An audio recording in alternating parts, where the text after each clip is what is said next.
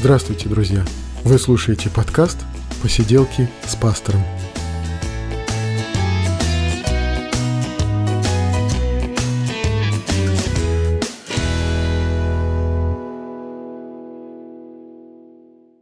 Привет, друзья! Это 44-й выпуск «Посиделок», и мы говорим о христианстве и его истории, мы говорим о Священном Писании, мы говорим о нас, что с нами происходит, что нам интересно, и вот сегодня После некоторых новостей мы будем говорить о прощении грехов. В христианстве это одна из важнейших тем, вообще это одна из важнейших идей и особенностей христианства – прощение грехов. И потому о нем, о, о нем, о прощении грехов необходимо говорить. Но это все будет после разговора о новостях. А в новостях у нас сегодня будет разговор о э, отдельной подкаст-ленте «Культовые книги», которую мы затеяли совместно с Игорем Поповым. Итак, поехали.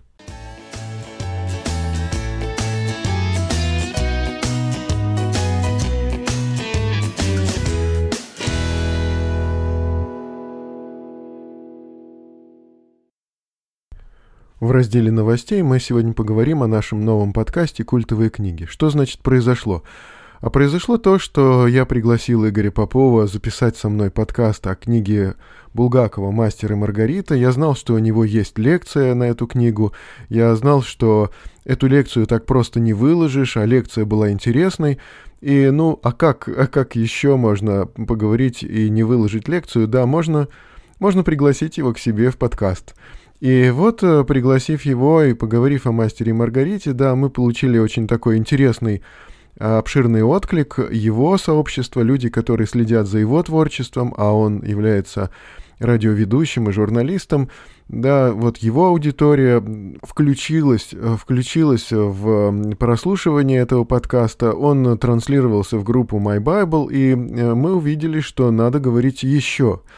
После разговора о следующей книге, о, о романе Селлинджера «Над пропастью воржи», мы убедились, что надо говорить регулярно о книгах. Особенно а, для христиан этот разговор важен, потому что в христианстве существует такой вот комплекс. Э, мирские книги вызывают какое-то какое опасение, что вот мирское искусство, мирская литература, что она пропагандирует мирские ценности. Да, да, пропагандирует, да, но если мы уже укрепились в вере и укрепились в христианском каком-то хождении, то и эта пропаганда мирских ценностей нам не может быть страшна и, или опасна.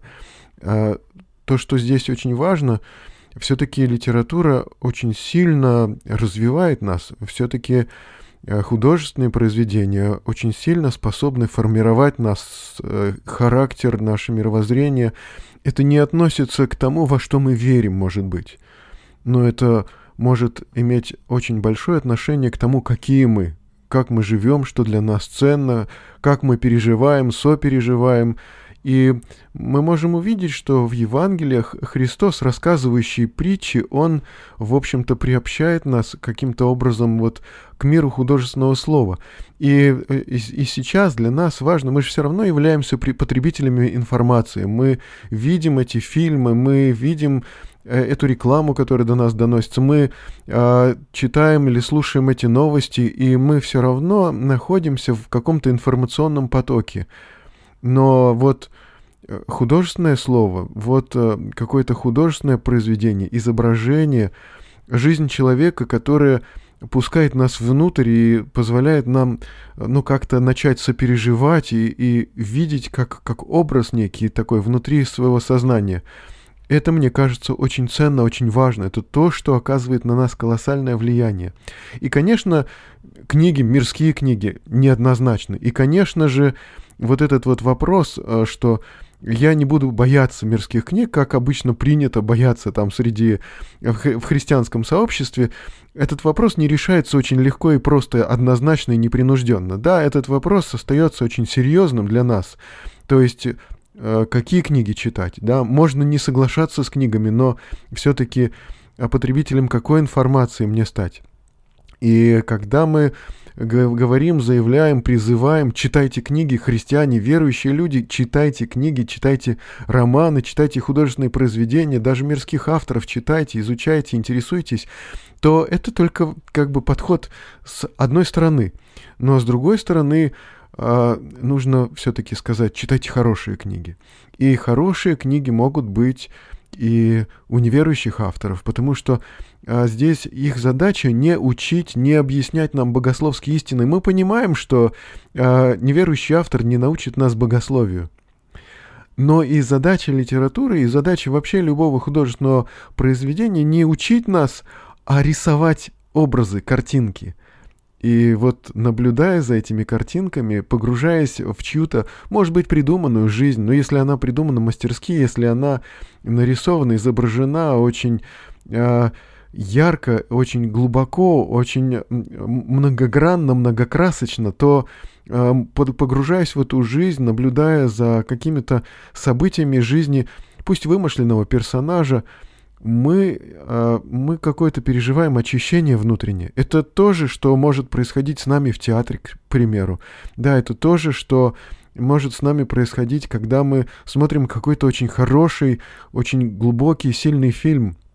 Но переживание, которое доставляет нам книга, оно может оказаться э, как-то более насыщенным, может оказаться как-то более действенно, более какое-то спокойное и в то же время более какое-то детализированное переживание. И потому э, я лично долгое время, читая книги исключительно по богословию, исключительно читая, э, там я очень увлекался в свое время творениями святых отцов, очень увлекался и очень неплохо разбирался в них, очень неплохо э, знаю историю христианства и много прочел э, в этой области, но я лишил себя художественных книг на, может быть, десятки лет. Если бы не там моя младшая сестра, которую я вслух читал, если бы не мои дети, которым я вслух читал, может быть, я бы вовсе оказался бы без художественной литературы э, на протяжении долгих лет. И это возвращение к чтению литературы, оно происходит постепенно. Я просто постепенно осознавал, как много времени я трачу на пустяки какие-то.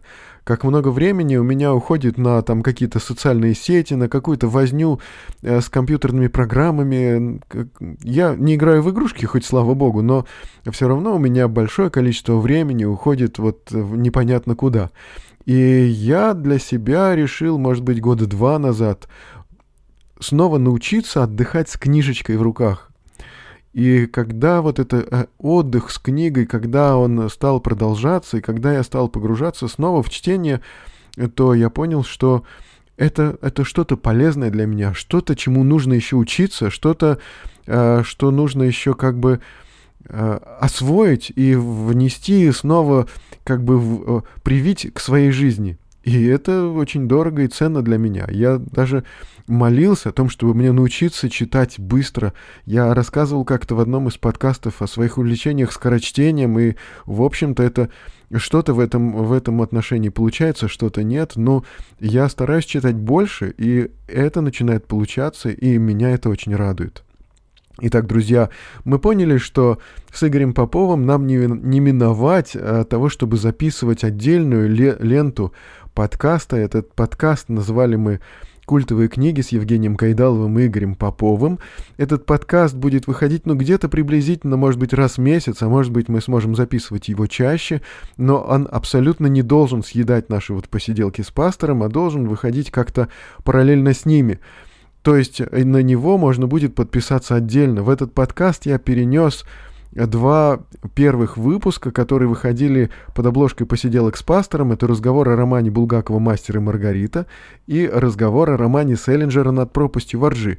Эти два подкаста начали вот ту ленту «Культовые книги», а дальше, дальше с Игорем Поповым мы будем говорить еще о книгах, которые сейчас в миру называют культовыми. Ну что ж, это название подойдет, потому что мы хотим говорить о книгах ярких, о книгах, оказавших большое влияние на этот мир, на искусство, историю, на людей и продолжающих оказывать влияние на людей. Ну и посмотрим, что из этого выйдет. Я думаю, что разговоры эти будут все интереснее и интереснее и будут способствовать тому, чтобы все мы, ну и я в первую очередь, чтобы все мы читали.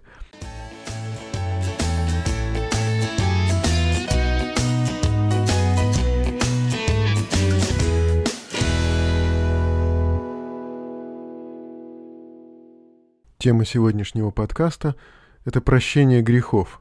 прощение грехов, вот может быть о нем наиболее сложно как-то говорить, потому что очень сложно говорить, ну, не проповедуя, просто размышляя, рассуждая о христианстве. В то же время я понимаю, что оставить эту э, тему как бы без внимания невозможно. Это одна из важнейших особенностей, одна из важнейших идей христианства, прощения грехов.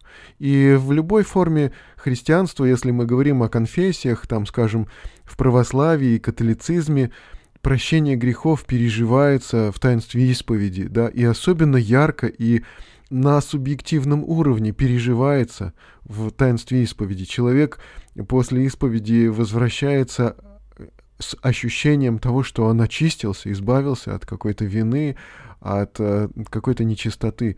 В протестантизме же прощение грехов особенно ярко переживается э, в личной вере человека, потому что в протестантизме, в, в этом направлении христианства, очень много чего сосредоточено на личной вере, и э, вопрос личной веры, он сосредоточен на вопросе прощения грехов. То есть в протестантизме человек переживает прощение грехов больше именно в опыте личной веры, но этот опыт реален для человека, и э, он действительно переживается как личный опыт.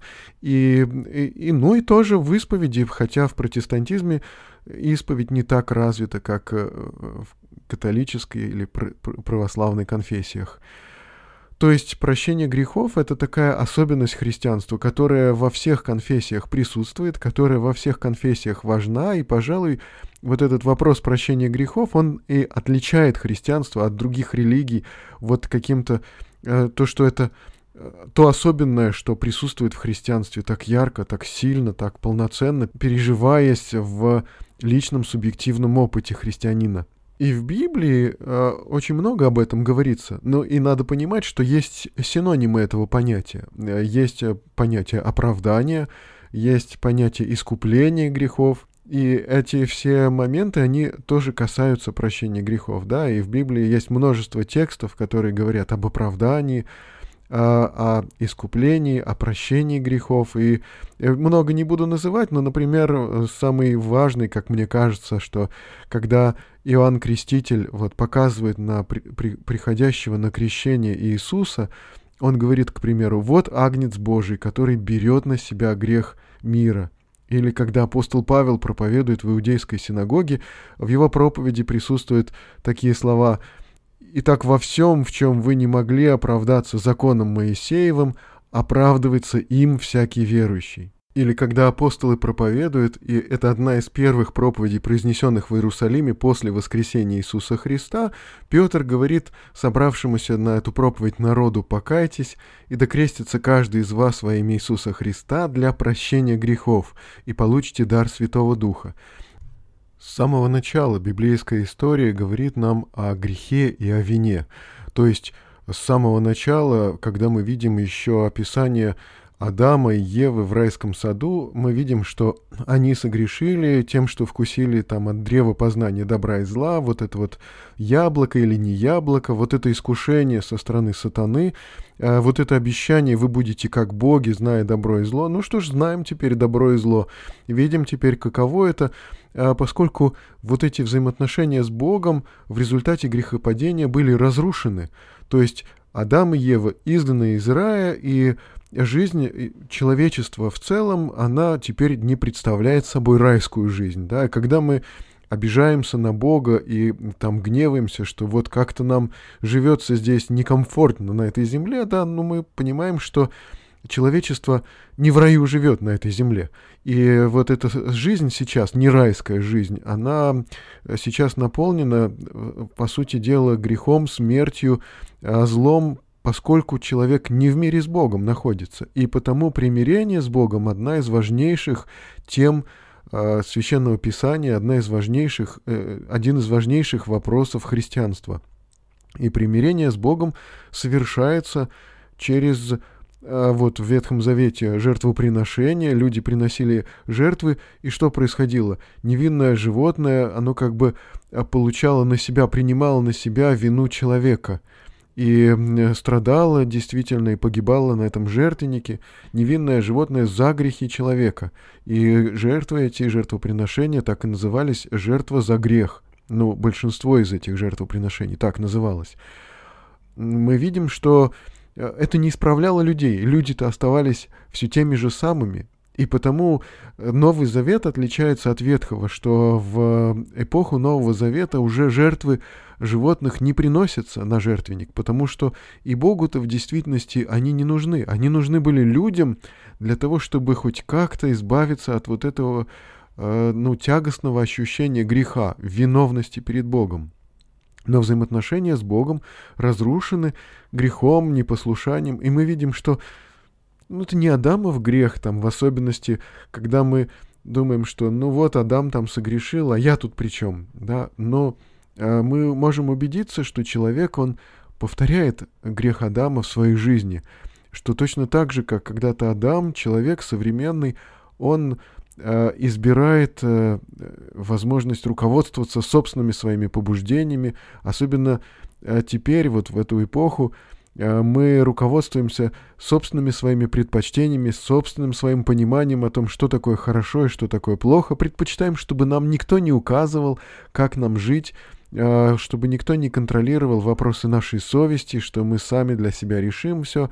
И вот мы, мы живем на самом деле, повторяя преступление и грех Адама, и точно так же не имеем вот этого мира с Богом, как и потомки Адама в ветхозаветную эпоху. И потому прощение грехов, которое дается в христианстве, которое дается Христом, которое а, приобретается нами благодаря тому, что Христос страдал на кресте, вот это прощение, оно так важно, оно не просто вот что-то из того, что я сделал дурного, оно будет прощено. Это не только.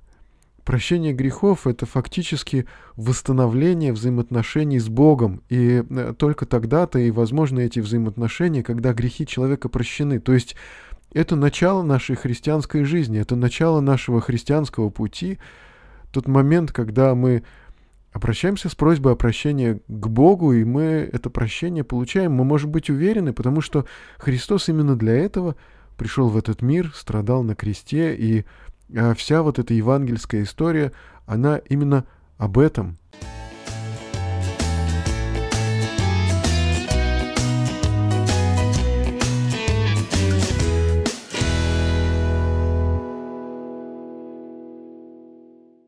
Нас иногда обвиняют в таком, знаете ли, потребительском отношении к прощению грехов. Ну, якобы вот вы такие э, благополучно и успешно себя ощущающие христиане, Бог якобы у вас будто уже в кармане, потому что вы однажды там помолились молитвой покаяния, и все, теперь можете жить э, там, идти по жизни, насвистывая какую-то легкомысленную песенку, потому что уже не чувствуете такого груза, такого страха, и э, как бы все у вас благополучно в этом отношении. Но это э, такое вот обвинение в легкомысленности и в каком-то легком и непринужденном получении прощения, да, действительно, мы говорим о молитве покаяния, которая изменяет вот эти взаимоотношения с Богом человека. Но я также настаиваю на том, что эта молитва покаяния, она должна принести в жизнь человека спокойствие и вот эти новые взаимоотношения с Богом.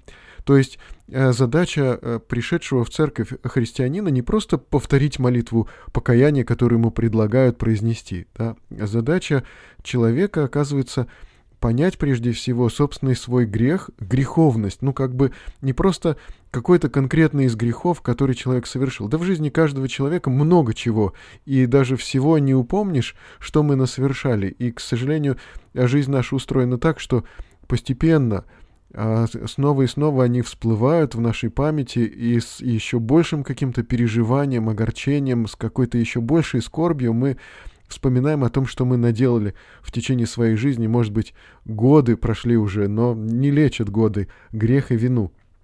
И задача человека, пришедшего в церковь, не просто произнести там какую-то молитву покаяния определенную, а задача человека э, полностью довериться тому, что Христос совершил на кресте, полностью довериться э, тем взаимоотношениям, которые открываются для него, а полностью вот этот, а, осудить себя в, в этом покаянии, да, осудить свое неверие, свою жизнь без Бога, осудить эту свою собственную вот эту жизнь по собственным своим каким-то правилам, а, под руководством своих, своих собственных пониманий и э, прийти к Богу с молитвой, с просьбой о руководстве в жизни, с просьбой о прощении грехов действительно, и это прощение пережить в своей жизни, в своей вере. То есть, если Бог действительно открывает человеку, что Он его прощает, если Бог действительно открывает человеку, что у него наступают вот эти новые взаимоотношения, жизнь человека начинает изменяться. И когда мы это видим, мы понимаем, что вот теперь возможность уже преподавания крещения человеку, когда жизнь его меняется, когда жизнь его трансформирует Бог. Мы видим, что эти взаимоотношения реальны в жизни человека. Мы видим, что это происходит, и э, это переживается в личном опыте, и вот тогда мы можем быть убеждены, что э, это прощение человеком получено. Он не просто обратился в молитве и покаяние к Богу, с просьбой о прощении, но он действительно пережил эту встречу с Богом и э, внутренне, в личном своем опыте он это получил, приобрел, пережил. И вот тут наступает еще один очень важный момент, что прощение грехов, которое мы обретаем в христианстве, во Христе, это не просто дающееся нам э, такое вот чувство уверенности, чувство спокойствия, что у нас все благополучно относительно нашей посмертной участи, да, но а, прежде всего это восстановление взаимоотношений с Богом, и дальше человек в этих взаимоотношениях с Богом пребывает, то есть а, когда нас обвиняют в том, что вот получили прощение якобы, и э, все, теперь живете спокойненько, но нет, прощение грехов это восстановление взаимоотношений с Богом. И эти взаимоотношения с Богом, они как бы на много чего влияют в жизни человека, да, то есть он исправляется, он начинает что-то для Бога делать, он начинает как-то жить по-христиански, у него как-то восстанавливаются отношения с окружающими, или, может быть, наоборот, портятся, и такое происходит в жизни верующего. И э, он как-то входит вот в это церковное общение, и там находит себе братьев и сестер. Это уже не посторонние для него люди, это уже для него э, родственники по вере, по общей вере. И вот эти вот, то есть взаимоотношения с Богом, восстановленные взаимоотношения с Богом, они определяют жизнь человека, они влияют на его жизнь. Это реальность, которая переживается каждым христианином в его опыте. Еще один важный момент – прощение грехов не имеет никакого отношения к жизненному успеху. Можно думать, что ну вот э, взаимоотношения с Богом восстановлены, теперь у меня все пойдет на лад, все будет исправлено. Да, жизнь христианина исправляется, да, жизнь христианина налад, налаживается удивительным образом – ну, проходят годы, э, пока э, жизнь человека вот начинает складываться как такой пазл, действительно в что-то такое разумное. И я по себе, по своей жизни убеждался, как кажется, что из какого-то хаоса и сумбура жизнь а, как, приобретает какие-то черты и грани э, какого-то какого разумного какого-то замысла, какого-то разумного устройства, и как все складывается, что все становится не случайным каким-то, все становится разумным. И это не успех, а это скорее вот какое-то разумное и правильное устройство жизни, которое приобретается, но это не сразу, и это не, не так просто совершенно неправильно ожидать сразу успеха. Особенно люди часто ожидают какого-то финансового благополучия и здоровья. Но Христос не обещал этого. В своей проповеди Он ничего не говорил о финансовом благополучии и здоровье. Наоборот, зачастую человеку приходится Богу доверить очень многое, и свои финансы, и свое здоровье. И зачастую для того, чтобы это доверить, э, человеку приходится, ну, как бы отказаться от личного контроля над этим, передавая это как-то вот в вере, в молитве Божьему управлению.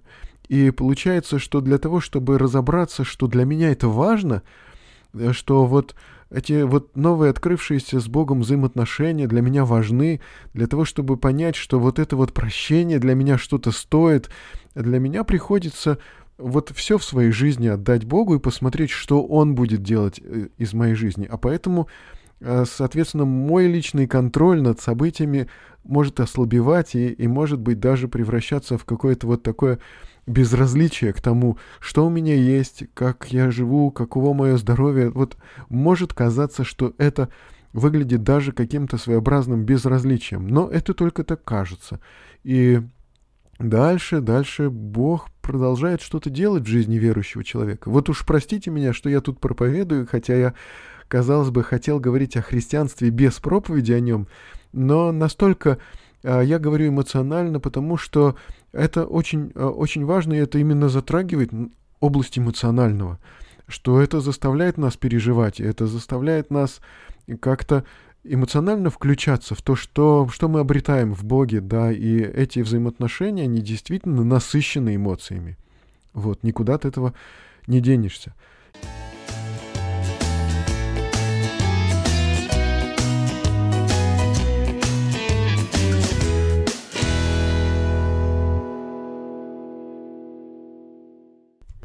Итак, я уже упоминал вот слова Иоанна Крестителя о Христе. Вот Агнец Божий, который берет на себя грех мира. И вот так и получилось в христианстве, что Иисус Христос, Он стал такой жертвой, да, а в Священном Писании Он иногда называется агнцем закланным, ну, то есть заколотым жертвенным животным, вот этой овечкой, заколотой как бы на жертвеннике. Таким прообразом, оказывается, оказались жертвы Ветхого Завета для того, чтобы рассказать людям о Христе, который вот должен был прийти. И для нас сейчас вот эта смерть Иисуса Христа на кресте, это не просто а, знаете ли, вот ах, вот что-то такое произошло, непоправимое, жестокое, да, непоправимое, да, жестокое, но это было в плане Божьем для того, чтобы дать людям прощение грехов. То есть смерть Иисуса Христа на кресте, его страдания оказались таким искуплением за наши грехи. То есть Христос был наказан, не имея вины, наказан за мой, за грех каждого верующего, каждого христианина и по всей видимости, и неверующих тоже людей. То есть он пережил наказание на кресте за грехи, которые мы совершили. Потому это принадлежит нам как искупление, то есть э, наказание, понесенное вместо нас. Священное Писание еще очень много говорит, упоминает такое слово «благодать». Что же такое благодать? Вот э, что-то такое хорошее, доброе, но конкретно определение благодати — это Божий дар, который невозможно заслужить, который невозможно купить себе, приобрести какими-то заслугами. Это незаслуженная милость Божья по отношению к нам. И вот благодать в этом смысле э, прощение грехов — которые мы обретаем лишь только прося об этом, да, лишь только приходя к Богу с молитвой покаяния, обретая прощение грехов, мы обретаем его по благодати. То есть вот эти вот взаимоотношения, когда Бог не должен нам что-то за какие-то наши заслуги, за какое-то наше хорошее поведение, а Он просто делает это по своему расположению. Удивительно, но Бог, который воспринимает с нами как строгий, как судящий, удивительно, что самый важный дар, который Он готов дать нам прощение грехов, да, вместо суда за наши грехи, Он дает по благодати, то есть по своему личному доброму расположению к нам, по своей любви. И наша задача, оказывается, здесь только действительно осознать свою нужду, свою потребность и попросить об этом в молитве. То есть мы обращаемся к Богу в, молитве, в, в молитве покаяния и просим о прощении. Это прощение мы получаем, и Священное Писание называет это слово благодать, то есть даром по расположению Бога к нам, по Его любви и милости. И вот эти вот отношения, основанные на любви и милости, отношения, основанные как бы не на строгости, но на благодати, ведь, ведь как это работает, что Бог остается при этом судьей, и э, Он осуждает грех, но э, поскольку нам не понести, и никаких сил наших не хватило бы для того, чтобы это искупить за себя самих, то Бог посылает Сына Своего для того, чтобы принять это наказание вместо нас. Вот это и есть благодать, и это есть Божье расположение, которое чем сильнее вот погружаешься в это, в, в размышление об этом, э, тем больше эмоций это может вызвать. Это действительно а, эмоционально очень нагруженная, очень заряженная новость для нас. Поэтому она может вызывать у людей и слезы, и такое вот бурное переживание. И именно эта информация о том, что Христос страдал на кресте за наши грехи. Не, это не случайное было событие, не а, просто человеческий какой-то умысел, не просто там а, Иуда или там первосвященники, или Пилат, или римские воины. Но это наши грехи, и вот э, это желание восстановить наши взаимоотношения с Богом, да, повело Христа на крест, и он стал добровольцем, на самом деле, страдающим на кресте. Он не пытался убежать от этой смерти, он не пытался ее избегнуть, но э, она не так просто ему далась. И это переживание, которое испытывал Христос перед своими страданиями в Гефсиманском саду, когда написано, что пот его был как капли крови, когда его молитва вот о чаше, моление о чаше, что «Господи, если угодно, Тебе пронеси чашу сию мимо меня, но, впрочем, не моя воля, но Твоя да будет», это все очень эмоционально нагружено, очень вызывает бурные переживания наши, потому что это действительно боль, и это боль, которую испытывал Бог. Соответственно, прощение грехов, благодать, страдания Христа на кресте, они стали тем ответом, который мы получаем, когда задаем вопросы, ну вот, а почему, почему страдания в этом мире, почему боль, почему болезни, почему грех, почему вот такие проблемы, почему все вот это вот, почему и почему мы задаем Богу, но Э, ему пока в это время есть что ответить нам только одно, что я страдаю вместе с вами, я переживаю вместе с вами, и вы еще пока не знаете, что ожидает вас впереди, и как бы история еще не завершилась, но пока в этой истории мы видим крест, на котором Христос страдает с нами и вместо нас. И вот это очень важно. Это становится ответом на многие наши почему, на многие наши вопросы и на многие наши сомнения и переживания. Крест Иисуса Христа является достойным ответом Бога. И вот еще что хочется сказать. Да, мы сейчас говорили о благодати как о незаслуженном Божьем даре.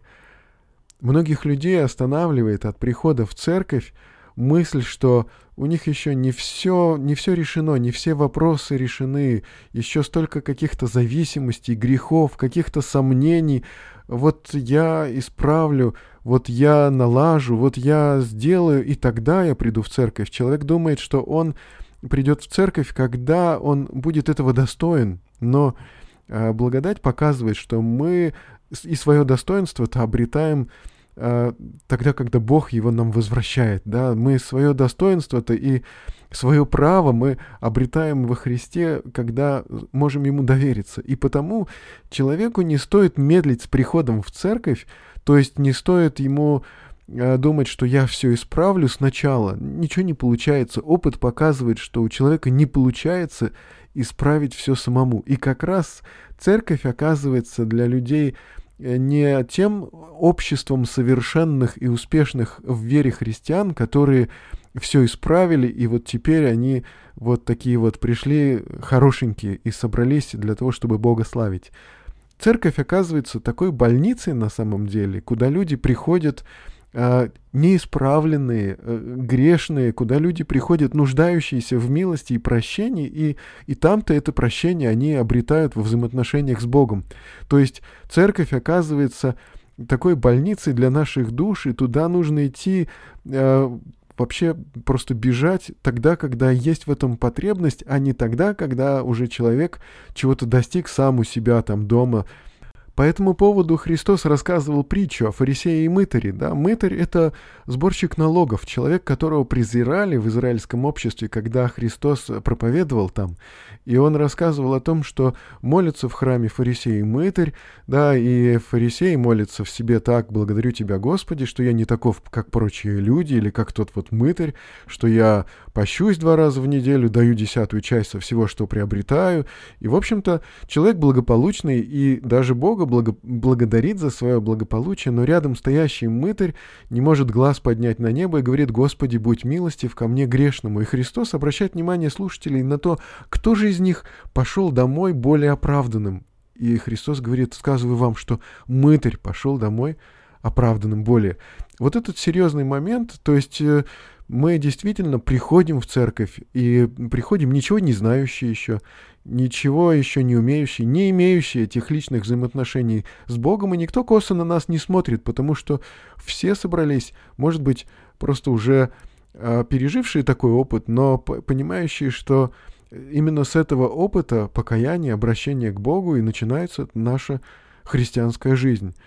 А, а дальше, дальше много еще интересного в христианской жизни, то, что происходит после того, как эти взаимоотношения с Богом начали, начали восстанавливаться. Чего я вам желаю, друзья. Ну и что же, на этом 44-й наш подкаст, подкаст о прощении грехов, мы будем заканчивать. И пока пожелаю вам, читайте Библию, друзья, до следующих встреч в посиделках с пастором.